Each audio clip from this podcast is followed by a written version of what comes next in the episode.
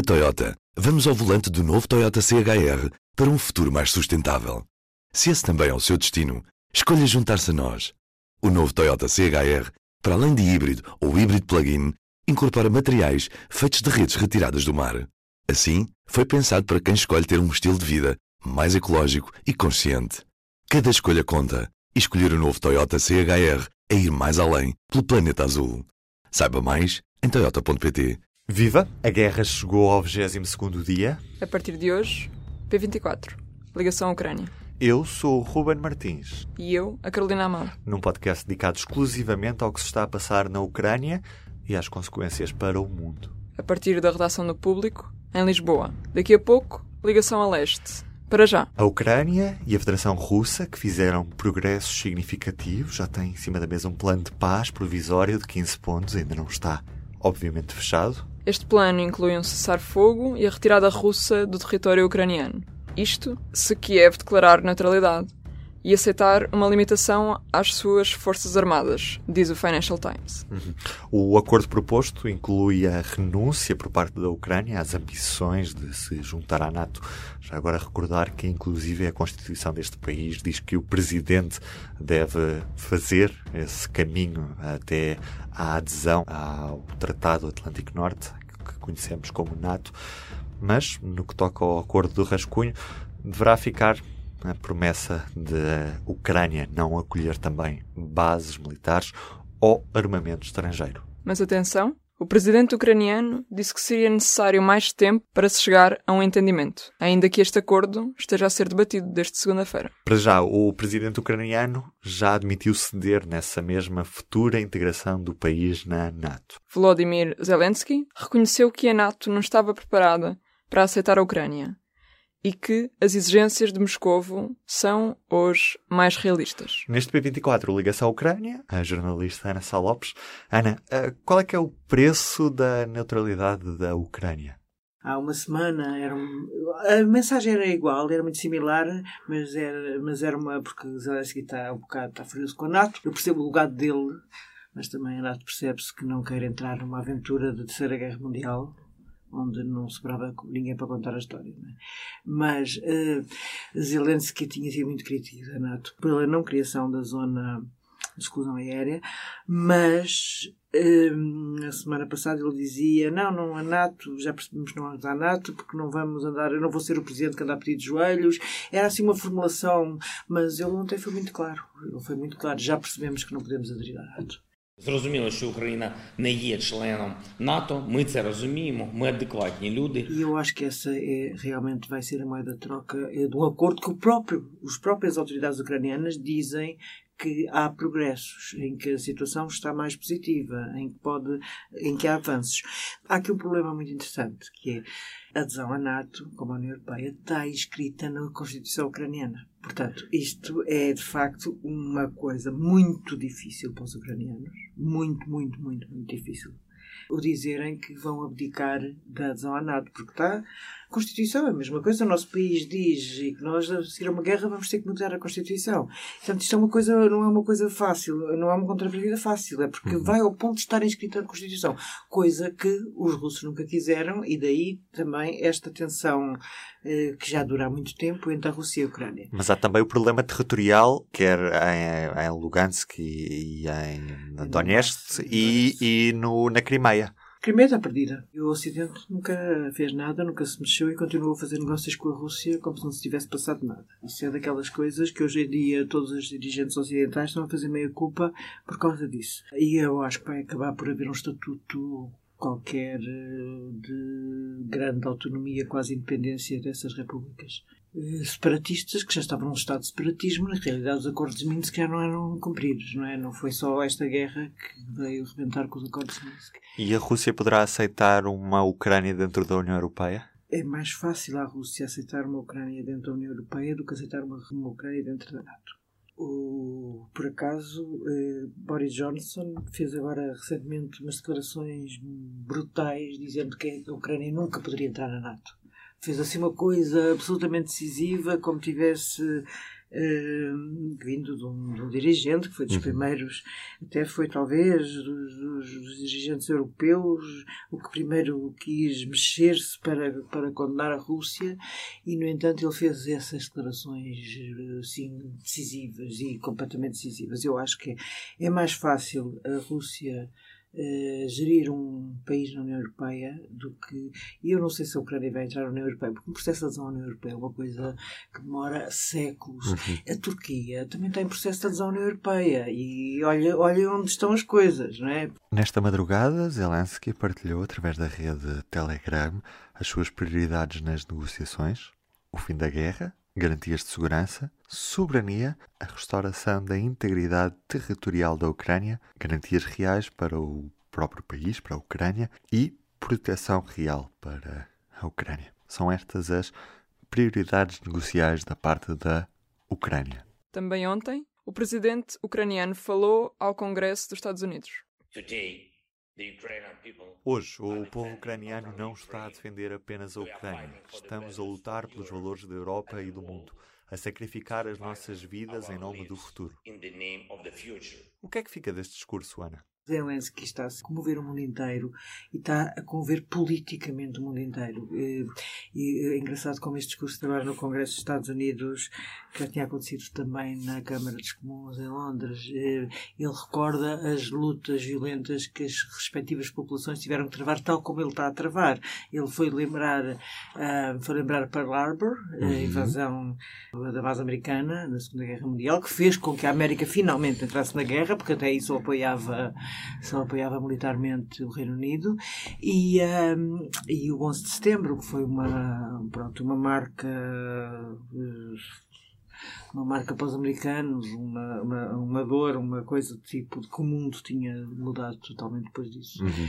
E ele aqui, como aliás no, no, na Câmara dos Comuns eh, de Londres, ele, ele fez um discurso onde, de certa forma, relembrava um bocadinho Churchill. O Churchill a seguir à, a Dunkerque, portanto, à, à retirada de Dunkerque, faz um discurso absolutamente extraordinário. Ele próprio diz nesse discurso que não são as retiradas que fazem vitórias, e não são. A retirada é apenas evitar que aquelas pessoas morram e possam continuar a combater, mas ele faz um discurso em que aí de facto consegue que o povo esteja ao lado dele, que é o discurso de lutaremos nas praias, lutaremos nos campos, lutaremos nos mares, lutaremos até.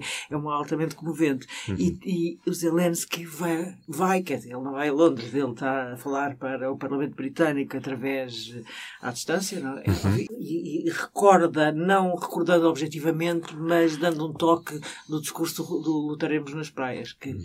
para os ingleses é particularmente emocionante. Uh, Zelensky, de facto, neste momento está, é o herói ocidental. Uhum. Que é uma coisa, é o homem que nós não conhecíamos, ou seja, que o mundo, que as pessoas comuns não conheciam há meia dúzia de meses, claro que os especialistas conheciam, os jornalistas de política internacional conheciam, os peritos conheciam, os especialistas de relações internacionais, as pessoas comuns não.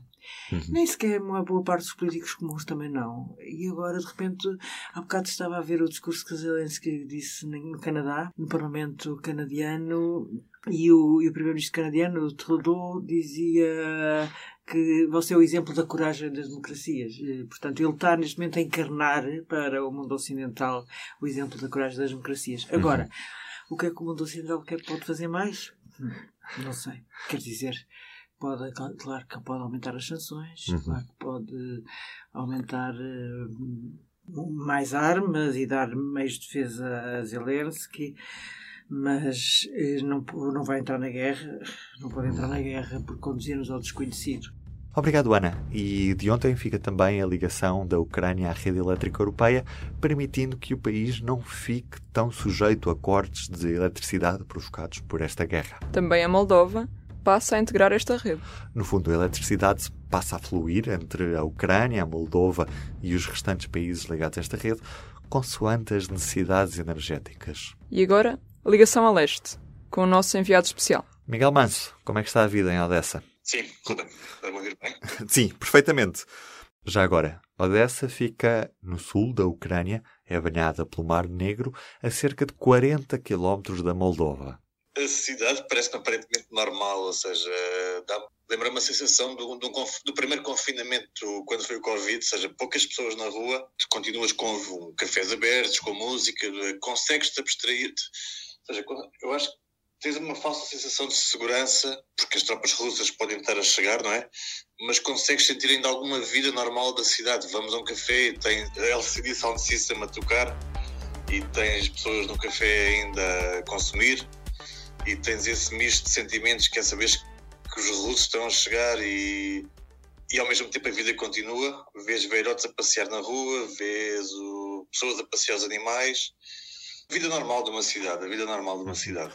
A sensação é de que as pessoas têm a noção de que a guerra vai chegar ali ou acreditam que a guerra não vai chegar a Odessa? Eu acho que as pessoas acreditam que a guerra vai chegar a Odessa. Por isso que depois quando vais à praia e vês toda a gente com, com os olhos brilhantes, quase em lágrimas, quando falam connosco a contar, eh, quando estão a encher os sacos de areia para levar para as defesas, para defender Odessa, não é? Para, para montar as barricadas e defender uh, alguns monumentos mais emblemáticos.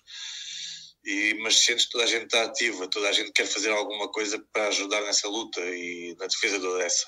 Isso é, é bonito, é bonito. Ou seja, ficas emocionado quando, quando sentes aquilo. Quase queres ajudar também, sabes? E sente-se a pressão de outros ucranianos que vinham de outras partes da, da Ucrânia e que se estão a fixar na, na cidade de Odessa? Ou Odessa não está não. a ser um destino de, de retenção de, de migrantes internos? Não, não, não. Em Odessa não sentes isso. A cidade está bastante vazia, ou seja, não, não sentes ali mais pessoas do que seria suposto. Pouca gente na rua, as poucas pessoas. Essa aparente normalidade que eu comparo a um confinamento é por isso, ou seja, tu sentes que a vida continua a acontecer, mas com pouca gente na rua e vês no centro, na parte mais central, está tudo entaipado já, as lojas fechadas, e tens que sair um bocadinho depois do centro-centro para começar a, a, apanhar essa vida um bocadinho mais normal da cidade. Palanca para Odessa, apanhámos boleia com o Peter, que tinha ido deixar, não é bem assim que diz o nome dele, mas é a maneira mais fácil de dizer, apanhámos boleia com o Peter, que tinha ido deixar eh, refugiados que iam partir para, para a Moldávia. E nós, como não tínhamos transporte, ficámos ali a ver se apanhávamos uma situação dessas para arranjar uma boleia para ir para Odessa. E depois o Peter estava a contar que foi pai há 3 ou 4 dias, que a mulher está ainda no hospital com o bebê. Tu não podes partir. Apanhamos mulheres que estão a partir, que choram, choram, choram porque partem com os filhos e deixam os maridos em Odessa para combater, não é? Porque não podem sair. Ou seja, é todo um misto de sensações que é, que é muito forte, é muito, é muito intenso. Número do dia. Nestas últimas três semanas chegaram a Portugal 11.057 pessoas, pelo menos mais do que o total de refugiados desde 2015, para termos noção da grandeza destes números. E hoje, no Telegram de Zelensky? Um convite a todos os amigos da Ucrânia para visitarem Kiev. Citamos o presidente do país.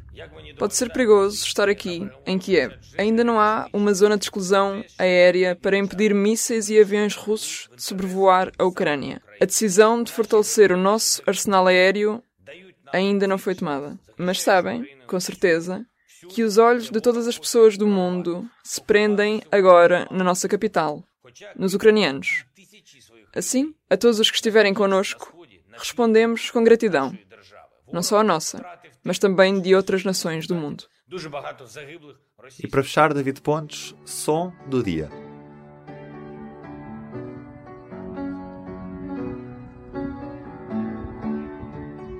O som que escolhemos para abrir esta rubrica foi fixado num tweet de João Porfírio, fotógrafo do Observador, que escreveu o seguinte: Esta guerra tem para mim o som de piano como fundo.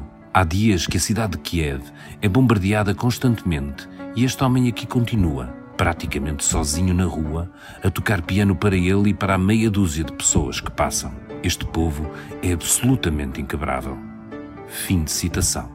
Mas hoje, este som de piano de fundo, esta ideia de resistência da beleza sobre as ruínas, é absolutamente esmagada pela notícia de que o teatro de Mariupol, em cujas paredes tantas vezes a música deve ter ecoado, se pode ter transformado na tumba de mais de mil pessoas que aí tinham procurado abrigo.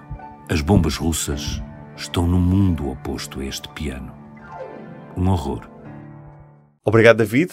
Esta foi a primeira edição do P24 Ligação Ucrânia. Este programa contou com a edição de Ruben Martins e Carolina Amado. Estamos de volta. Amanhã. Até lá. O público fica no ouvido. Na Toyota, vamos ao volante do novo Toyota CHR para um futuro mais sustentável. Se esse também é o seu destino, escolha juntar-se a nós. O novo Toyota CHR, para além de híbrido ou híbrido plug-in, incorpora materiais feitos de redes retiradas do mar. Assim, foi pensado para quem escolhe ter um estilo de vida mais ecológico e consciente. Cada escolha conta e escolher o novo Toyota CHR é ir mais além pelo planeta azul. Saiba mais em toyota.pt